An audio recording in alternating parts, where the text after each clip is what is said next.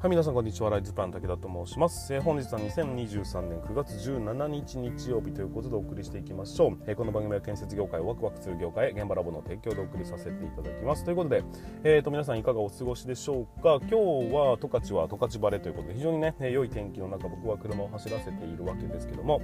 えーと、明日からですね、明日ですね、いよいよ、えー、栃木の、栃木県の方に乗り込んで、えー、ちょっと2ヶ月間のね、出張という形になっていきます。まあいろいろね、大変なことってあるなっていうふうに思ったんですけど、まあ、一つは出張するってまあ別にね皆さんそんなに珍しいことかどうかは分かんないですけどもあるじゃないですか。だけど今回僕はですね、えーと、株式会社として会社を立ててで初めての出張になるんです。でねふと思ったんですよ。あれ会社にいる時って出張手当って入ったよねみたいなもらったよねみたいなのがあってあれこの場合僕はどうなるの？全部手出しなのかみたいななんかそんな気持ちになりましていろいろ調べたらですねどうやら出張旅費規定というものを作らないと手当として正式に支給することはできない。つまり、えーと、個人全てがね、えー、ご飯を食べるにせよ何するにせよ、えー、全てが個人負担となってしまうというような状態に気づきましてあそうかと思ったんです、まあ、昔はね昔はってその個人事業主の時には、えーと、例えば収入が何か売り上げが上がって原価を引いた余った分って全部基本的には自分のお小遣いとして使えるというか自分で使えるお金になるんですよ。だからまあ何ていうのその手当があろうがなかろうが関係なくて、ども要は儲かったお金全部自分のもんだよねっていう状況だったんです。だけど、えー、法人になるってことは法に、うんと、法によって作られた人格っていう、まあ、そういうような意味合いなんで法人ってね僕とは別人格なんです。今までは僕自体がその事業だったんですけど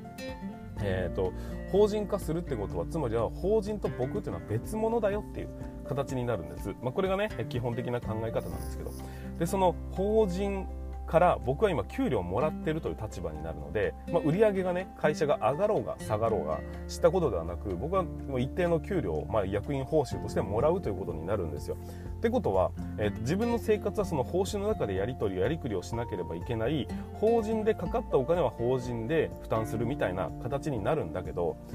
分かりますかね？手当ってものは、えーと、法人側で規定がない限り基本的には経費として扱われない。要は僕がなんか個人的に言ったみたいなくくりになってしまうという。になるんです。あれこれちょっとまだやばくねえかと思ってでそれで、えーと、急いでですね、えーと、旅費規定っていうのを作りまして日当を勝手に設定してで、まあ、顧問税理士の人にこれちょっと適用すること適用すかねみたいな話を急いでやってあ問題ないですよっていうことで、まあ、なんとかね間に合ったわけですが危ない危ない本当に全部手出しで給もだってねその足りないからってお金くださいって会社に言えるわけないじゃないですか。ってことは、えー、会社から明確にね、えー、っと手当としていただいとかないとまずいよねってことになっちゃうっていう、まあ、なかなかやっぱりこうまだね法人というもののくくりがよく分かっていないんでしょうね僕はね、えだからまあちょっとずつちょっとずつこういうふうにね規定を作らなきゃいけないなというふうに思ったりしております結局一人会社だろうと株主総会みたいなものが存在していてちゃんと議事を残さないと,、えーとそういう規定って作ることができなかったりするので。なかなかね、めんどくさいですけども、まあ、そういうのをね、少しずつ勉強しながらやっていきたいなというふうに思っております。はい、ということで本日につきましては日曜日なので、そんなに肩肘張らずにいきますが、えーとまあ、僕のね、大変な現場みたいな、そんな話を今回もさせていただきたいと思います。それでは本日も進めていきましょう。立ち入り禁止の向こう側へ行ってみましょう。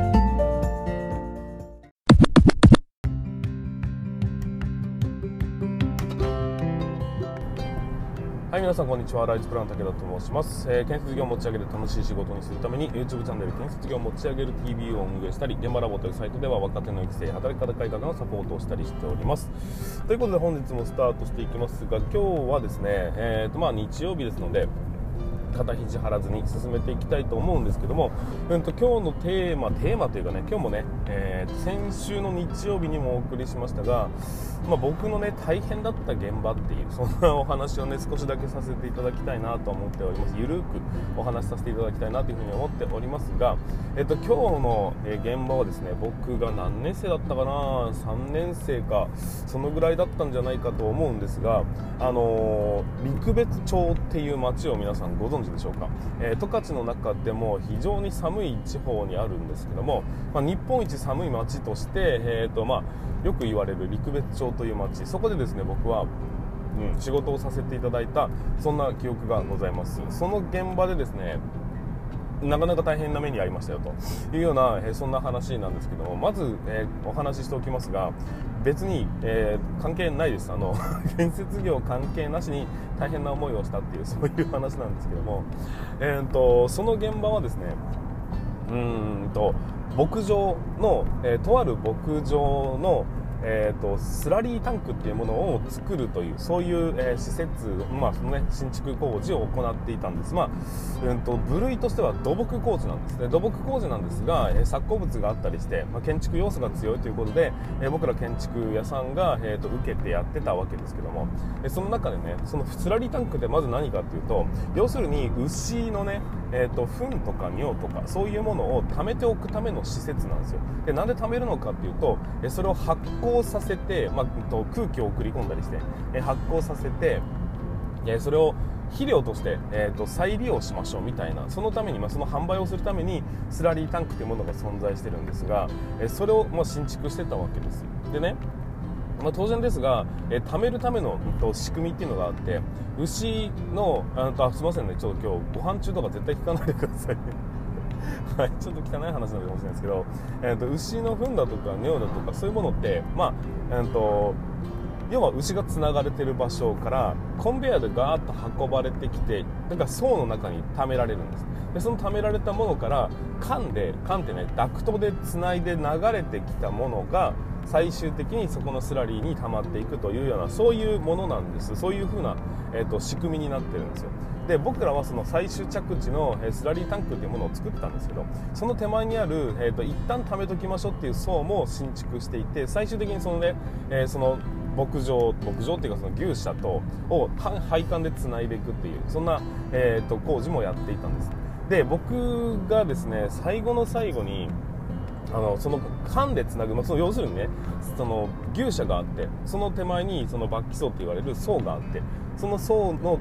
新築は終わったんです。でその次にスラリータンクの新築も終わったんです。でスラリータンクとバッキ層という層はね、えー、その2つはもう配管でつないでてあと残すは、えーとまあ、最終ですよね、えーと、牛舎とその層をつないでいくっていう配管を設置するところが、えー、最後の工事として残ったんですよ。で、まあ、配管自体は仕込み終わりました。であとはね壁を壊すだけなんですっていう状態でまあなんていうの人が通れるぐらいの穴は開けましたと。あとはその最終的にちゃんとね仕上げて、えーと、とルートを確保しましょうというところだったんです。でねその時にまあそうだな。へ層の一旦落ち込む穴みたいな2メートル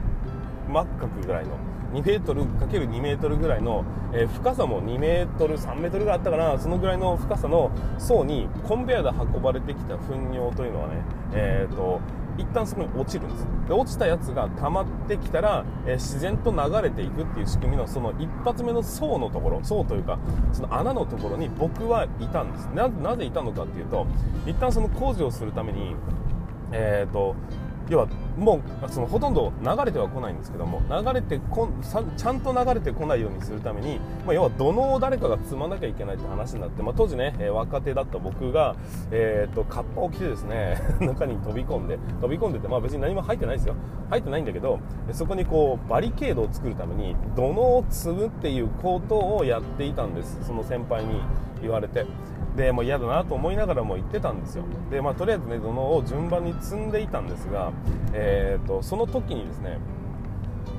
ドゥーンって音が聞こえたんです僕はですね一生懸命土のをそのね、えーと、その糞尿が落ち込んでくるそのコンベヤーの一番行き着く先の穴の中に僕は1人でいるんですで後ろの方に先輩は控えてるんですが、えーとその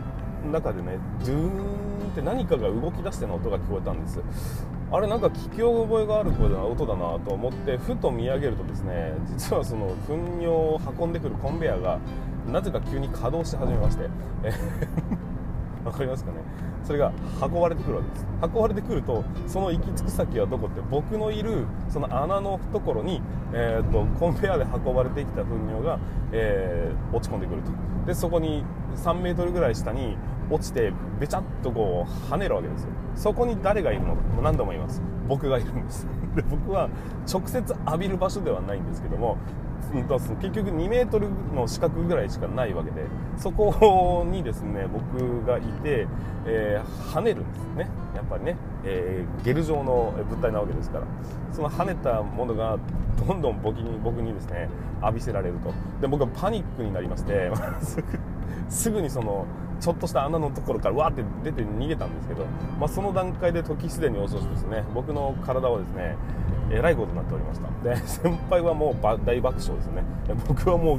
何ていうんですかね笑ってる場合じゃないですよっていう話になってですで、まあ、その後ね先輩の車はその車は1台しかなくて先輩と僕が相乗りしてたもんですから先輩の車にビニールと新聞紙を引きましてそれ 僕が乗っかって、まあ、ちゃんとカッパは脱いだんですよ。だけどやっぱ体中に、えー、染みついた匂いなどが取れなくてでもとりあえず帰ったと。